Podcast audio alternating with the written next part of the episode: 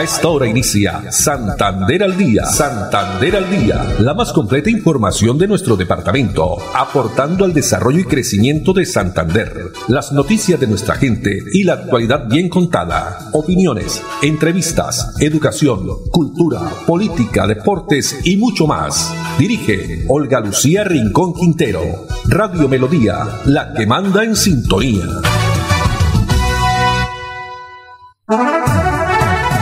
Dos de la tarde, treinta minutos. Hola, bienvenidos. Estamos iniciando una nueva emisión de Santander al día en este miércoles, ¿no? Miércoles 9 de marzo del año 2022.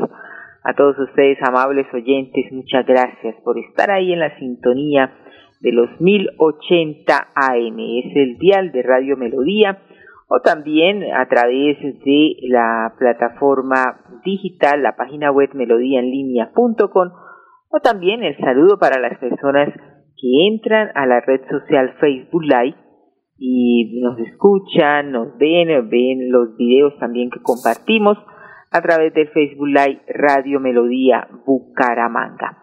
No olviden que también tenemos información a través de el Twitter, Instagram y nuestro fanpage Santander al Día, arroba Olu Noticias.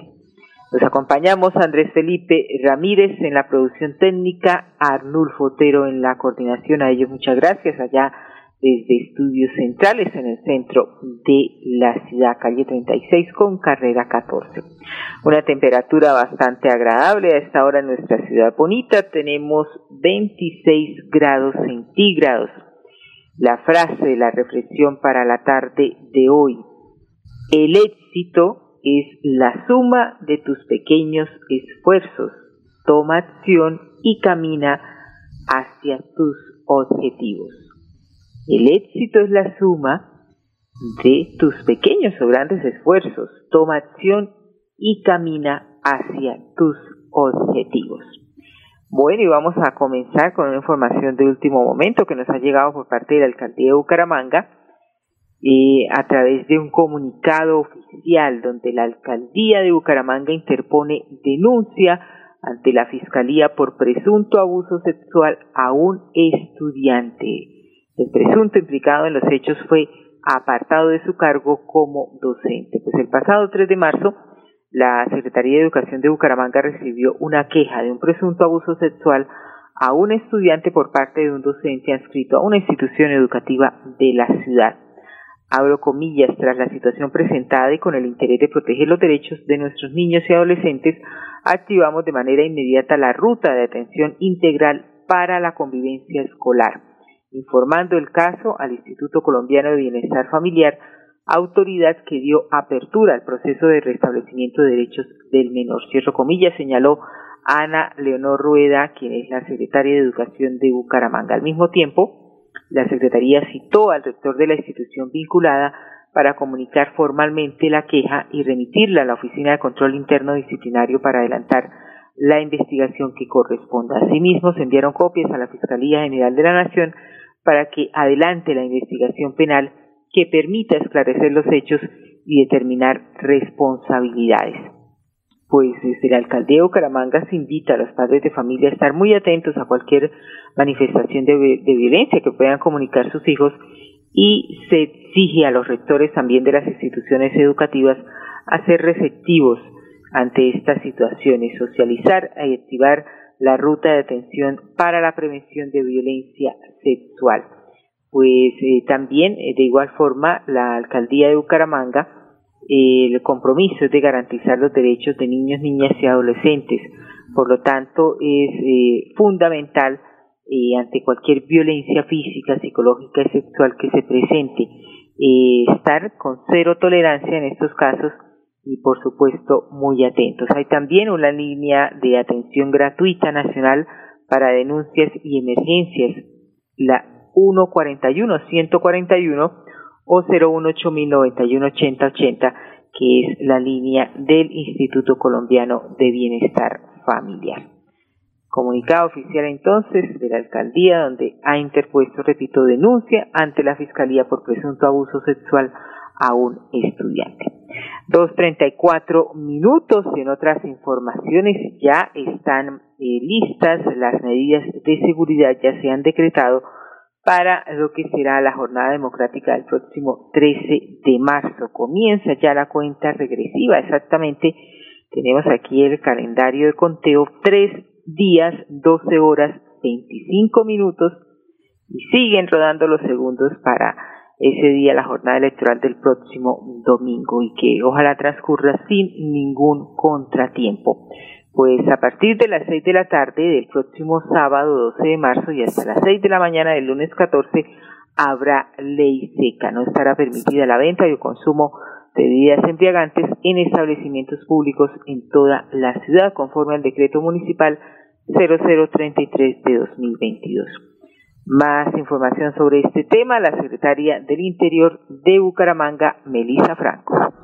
La Administración Municipal, precisamente para garantizar el orden público en las elecciones que tenemos programadas para este fin de semana de Cámara y de Senado, ha expedido el decreto 0033 en el cual se adopta la prohibición, la ley seca desde el día sábado a las 6 de la tarde hasta el día lunes a las 6 de la mañana, así como otras prohibiciones como el porte de armas de fuego, asimismo la prohibición de trasteos, de escombros y de otras situaciones que vamos a estar controlando con la mano de nuestra Policía Nacional. Invitamos a toda la ciudadanía a que se acerquen libremente a los puestos de votación. Tenemos Ejército y Policía Nacional custodiando los puestos de votación del municipio de Bucaramanga y nuestros gestores de convivencia también haciendo acompañamiento para cualquier situación que se presente en cada uno de los mismos.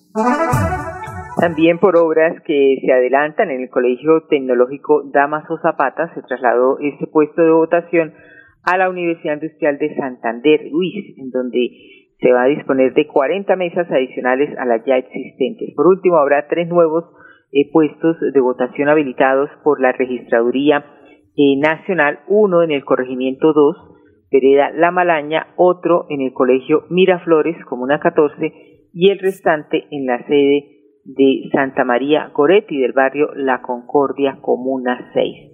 El censo electoral de la capital santanderiana es de 516.472 ciudadanos, quienes el próximo domingo pueden elegir a los representantes a la Cámara, Senado, también las consultas interpartidistas para la presidencia de la República. Dos treinta y seis minutos y en otras informaciones también una eh, noticia importante y tiene que ver con el tema de la salud aquí en Bucaramanga que ha finalizado el cuarto pico de contagio por COVID-19. Así lo confirma el secretario de Salud de la ciudad Juan José Rey Serrano. El cuarto pico de la pandemia pues ha llegado a su fin. Nosotros estamos ya con más de 10 días en donde tenemos cifras diarias de nuevos casos menores de 100. Son casos muy llevaderos, muy manejables. Las unidades de cuidados intensivos se han venido poco a poco desocupando por causa de la COVID, también en hospitalización hemos tenido un muy buen comportamiento y es un momento donde ya estamos hablando de la finalización del cuarto pico de la pandemia. Esperemos que haya sido el último pico y que podamos nosotros con el gobierno nacional pronto declarar que el coronavirus se volvió un problema endémico. No va a desaparecer, pero no va a tener las cifras tan dramáticas que tuvimos que manejar de enfermos, de casos severos, de casos en UCI y de esa alta mortalidad que nos dejó.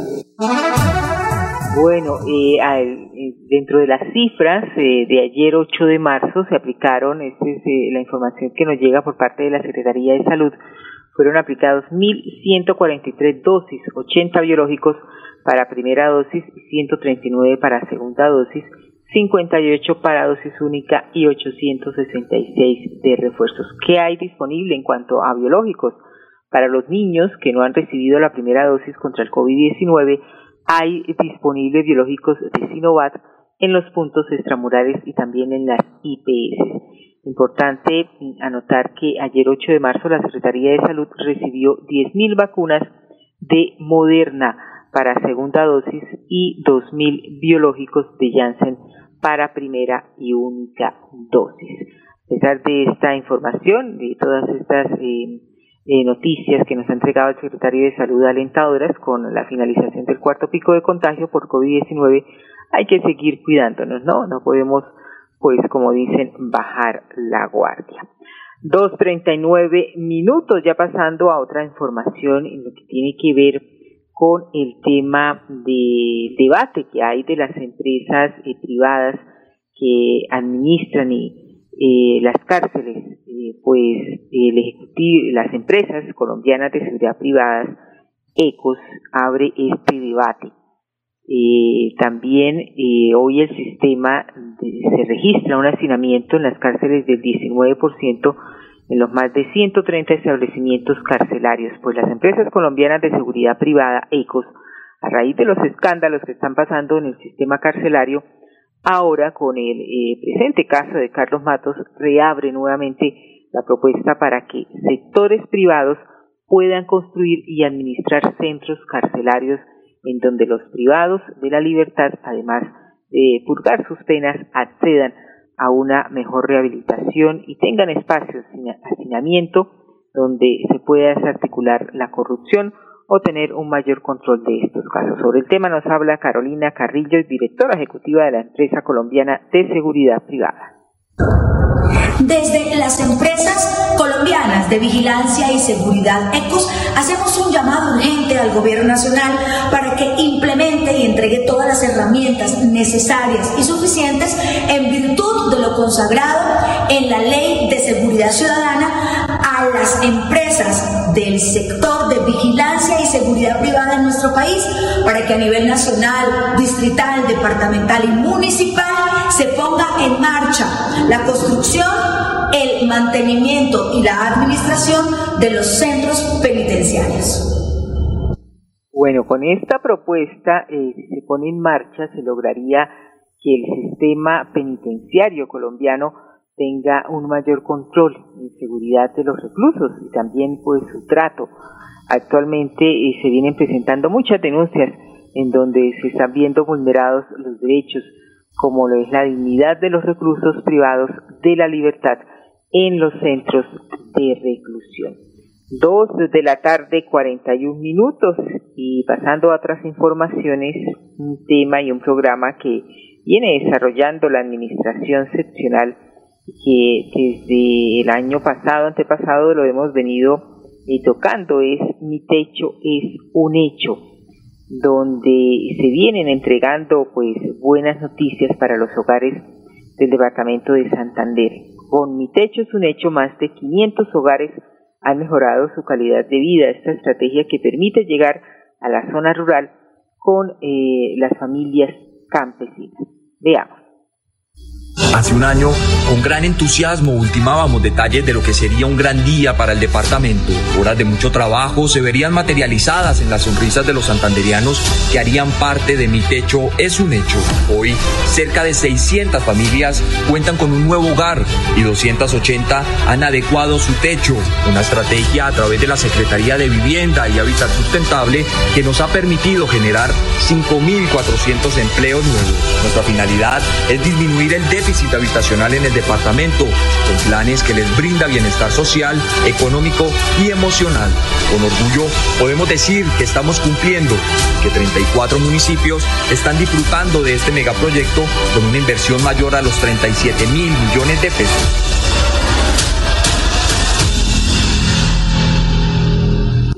Un hecho este programa que entrega eh, vivienda a las familias campesinas, especialmente del departamento de Santander, programa que ya cumplió un año, entregando alegría y bienestar en 34 municipios de Santander.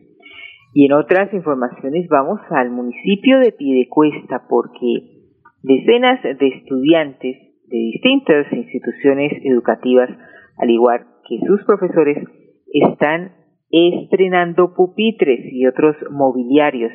Los beneficiados se ubican en varias veredas y sectores del casco urbano de Piedecuesta que hoy disfrutan de mejores condiciones. Seguimos fortaleciendo el sector educativo, llevando nuevos mobiliarios a las instituciones para mejorar las condiciones de los estudiantes en las aulas de clase. En las aulas de preescolar se trabajaba con unas mesitas triangulares con silla, eh, para cada niño una mesita. Estas mesitas pues son algo incómodas para el trabajo de los niños, ya que ellos pues trabajan con mucho material, tienen que poner el material sobre las mesas y pues no, les, no tenían campo.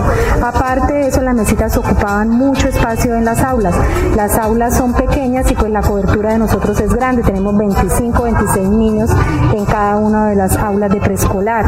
Entonces el cambio sí fue muy, muy productivo para nosotros y para los niños.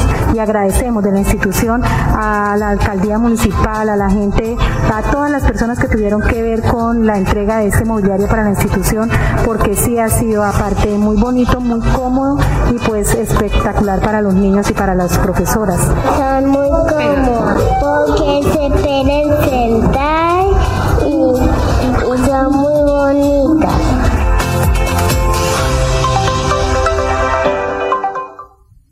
Así es, mejores condiciones entonces para los estudiantes, los mismos profesores también de las diferentes instituciones educativas del municipio de Piedecuesta con la entrega de estos eh, pupitres y nuevos mobiliarios. Dos de la tarde, 45 minutos. Vamos a unos mensajes de interés. Cuando regresemos tendremos información de Florida Blanca, de conocimiento a las mujeres en su día. También vamos a hablar del sistema de emergencias médicas, sobre la entrega también de instrumentos musicales para los adultos mayores. Ya volvemos. Pedro Nilsson nos defiende con hechos. A la Cámara de Representantes marque Coalición Centro Esperanza y el número 106. Recuerde, Pedro Nilsson tuvo el alza del impuesto predial en Bucaramanga y trabaja para mantener los asilos funcionando. Pedro Nilsson nos defiende con hechos. Publicidad política pagada. Amigos santanderianos, los saluda Diego Fran Ariza, candidato a la Cámara de Representantes por el Partido Liberal con el número 101 en el tarjetón. Tenemos una propuesta seria de trabajo legislativo, de control político y de gestión. Los invito a votar este 13 de marzo para seguir trabajando al 101 por Santander. Publicidad, política pagada. Este domingo 13 de marzo, los colombianos elegimos nuestro nuevo Congreso. Moderno centro de computación Melodía generará al instante los resultados de todo el proceso electoral, transmitiéndolos en tiempo real por nuestras múltiples plataformas informativas. Con la dirección de Alfonso Pineda Chaparro, Julio Enrique Avellaneda, Diego Galvis, Jorge Caicedo, Laurencio Gamba, Sergio Rafael Serrano, Ernesto Alvarado, Eliezer Galvis, Arnulfo Otero y André Felipe Ramírez, el equipo periodístico de Melodía, le mantendrá informado desde las 3 de la tarde, voto por voto y hasta el resultado final de la elección. Presentan Deportivos Carvajal a tus pies. En ropa deportiva y calzado tenemos las mejores marcas del mundo. Seguridad Acrópolis, un servicio certificado. Seguridad Acrópolis, 20 años haciendo patria. Melodía, la que manda en sintonía. Melodía, primera en resultados, primera en elecciones.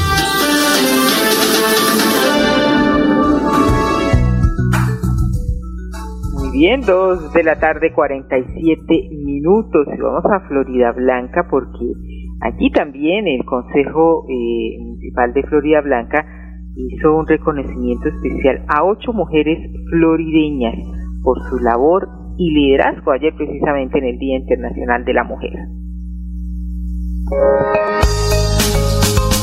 La gestora social Luz Mildred Suárez, la gerente de la clínica Guane Pilar Rodríguez y otras seis mujeres influyentes de la ciudad recibieron un reconocimiento a su labor y trabajo constante en pro del municipio, galardón entregado por el Consejo de Florida Blanca. Nos sentimos muy halagadas porque realmente se está valorando el esfuerzo de muchas mujeres en pro y en procura de evitar la y la cantidad de dificultades que no solo la pandemia, sino la situación económica que vive nuestro municipio y el país Además, en el marco del Día Internacional de la Mujer, esta corporación anunció la creación de la Comisión de la Mujer que trabajará bajo cinco líneas de acción, emprendimiento, salud integral, protección legal, formación integral y tejido social, buscando fortalecer la lucha de las florideñas. Estos espacios son muy bonitos para que pues demostremos que hay mujeres que somos estudiadas, emprendedoras, trabajadoras y pues muy feliz la verdad.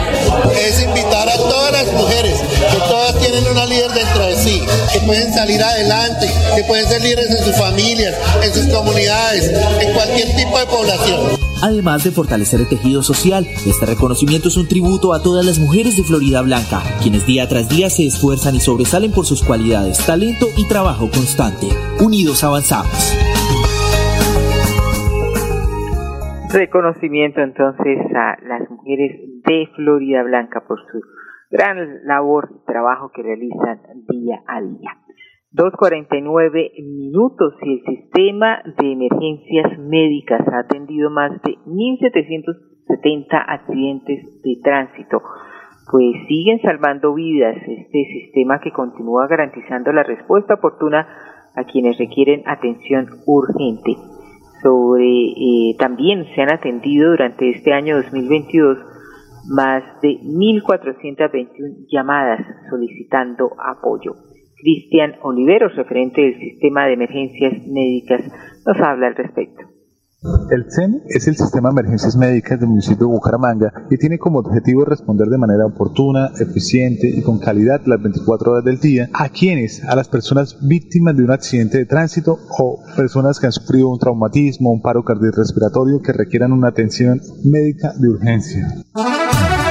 Los bumangueses que sufran accidentes de tránsito o presenten enfermedades generales pueden solicitar atención inmediata por llamada o vía WhatsApp a través del 316-467-7841. Funciona las 24 horas del día. Repito el número 316-467-7841. Los casos de emergencia que más reportaron eh, se han reportado desde el año 2020, eh, año donde empezó a funcionar este sistema, eh, son los accidentes de tránsito. Una vez el ciudadano se comunique con la línea de atención, enfermeros profesionales definen si se requiere un traslado de emergencia al centro de salud más cercano y envían también pues la ambulancia para solicitar o facilitar también su movilización esta estrategia que prácticamente se ha puesto freno a la mal llamada guerra del centavo, ¿no? Entre las empresas de ambulancia privada. 2.51 minutos y los adultos mayores siguen recibiendo beneficios aquí en la ciudad de Bucaramanga. Muy contentos estaban ellos porque se entregaron instrumentos musicales, trompetas, juegos de gaitas, maracas, tambores, guitarras y tiples para beneficiar a los adultos mayores inscritos a los centros Vida Bucaramanga.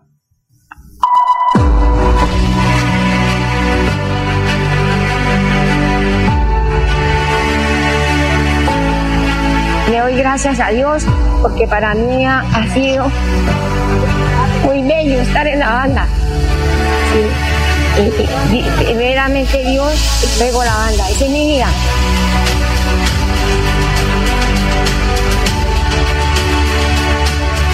El alcalde no nos olvidó porque en pandemia también nos dio serenata en nuestro barrio para nuestros adultos mayores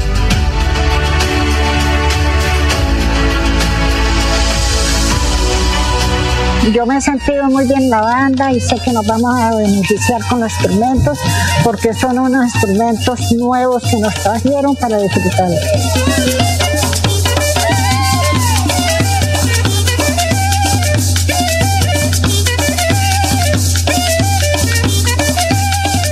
A mí eso me ha servido mucho porque es una persona que he sufrido muchas depresiones y eso me ha tenido muy levantada.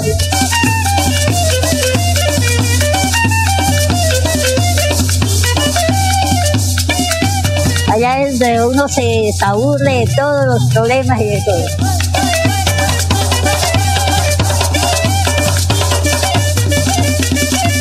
Es un una distracción para nosotros y, hacer más compañerismo y empezar a, a compartir con todos los de la misma edad de nosotros. No somos abuelos, solamente somos unos niños ya más mayores.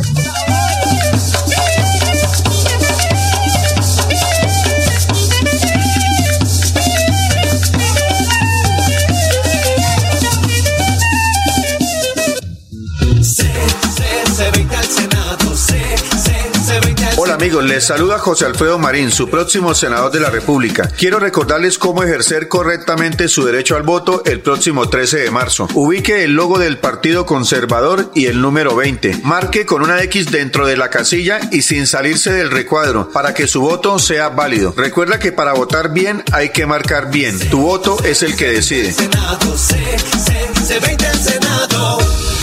Publicidad política pagada votar por Diego Franariza, porque conoce cada rincón de Santander, porque tiene experiencia en lo público, porque la gente lo apoya y porque está comprometido con el desarrollo de la región. Por eso, en estas elecciones, vote Partido Liberal 101 en el tarjetón de la Cámara de Representantes. Diego Franariza al 101 por Santander. Publicidad, política pagada. Bueno, muy bien, 2.54 minutos. Y ya para finalizar, ¿qué pasa con el Atlético Bucaramanga? Próximo miércoles nos dice Andrés Felipe que juega ante el Deportivo Cali, ¿no?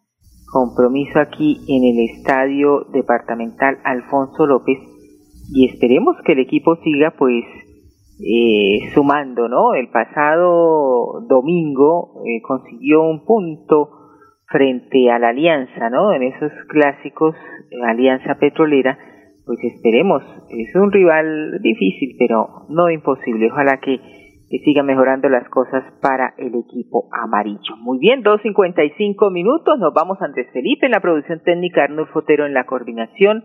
A todos ustedes, amables oyentes, mil gracias. La invitación para que nos acompañen mañana nuevamente a partir de las 2 y 30. Una feliz tarde para todos.